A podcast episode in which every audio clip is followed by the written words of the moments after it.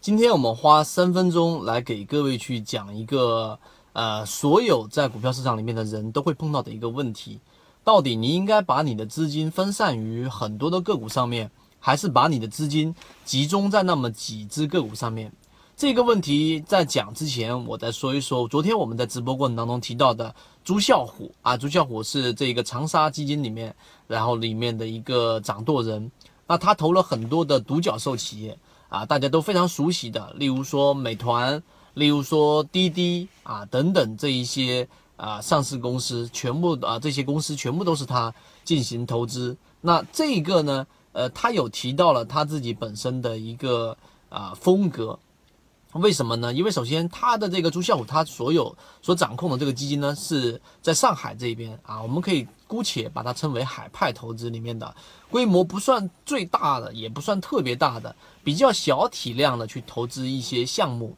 那他其中有提到是为什么他要这样子去做呢？啊，那金派呢，就是一些，例如说像红杉基金呐，啊等等这些大的这种。啊，天使投资基金里面的话，他们的投资规模大部分都是铺开的。例如说，像现在的共享经济，他们会铺开的去讲啊，去投很多所有跟共享相关的所有的这些团队，最终中那么几个，然后平摊起来的收益最终能够获利。那朱啸虎他有提到说啊，当时主持人问他说，在第一财经里面的有说，为什么这个你不会去担心像海派投资里面他们说最大的一种。呃，痛苦就是我某一个项目给它错过掉了，然后它长大了。例如说像滴滴啊，那你会不会很大的遗憾于这一种呢？他说我最大的遗憾并不是这一种，我最大的遗憾是我投了这个项目，但是我占的股份很小。为什么我说这一个点呢？因为实际上呢，我们买卖股票，如果说你平摊所有的个股。倒不是因为你自己错过了某一只牛股而感到特别特别的痛苦，痛苦的是这一只牛股你才只买了那么一点点，你才买了那么十分之一的仓位，你才买了甚至十分之一仓位都不到，所以呢，你实际上应该是去把你的交易系统和你去捕捉这一种独角兽的这一种盈利模型，给它更加的完善化和这一种稳定化。最终，你才有希望能够把你大部分的资金压注于那一些真正你看好的这一种个股，最终实现你资金上大幅的一个增长。所以，我们给出的一个观点，在直播里面，我们有详细去说，到底怎么样去在这一种啊，它里面有提到啊，三个 S，就三个，第一个必须是大的这一种行业，第二个它必须是可以纵深啊上下游的这一个。啊，产业进行这一个整合的，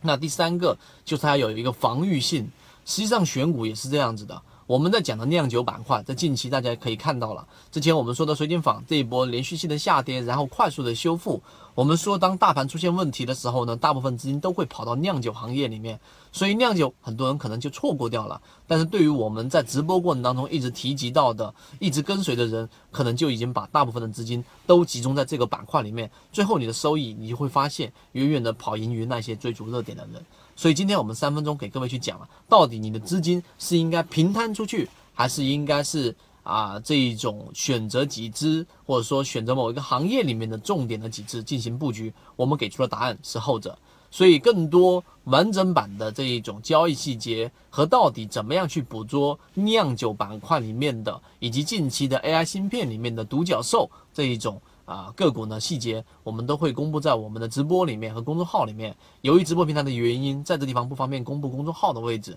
知道的人互相转告一下。希望今天我们的视频对你来说有所启发。好，各位再见。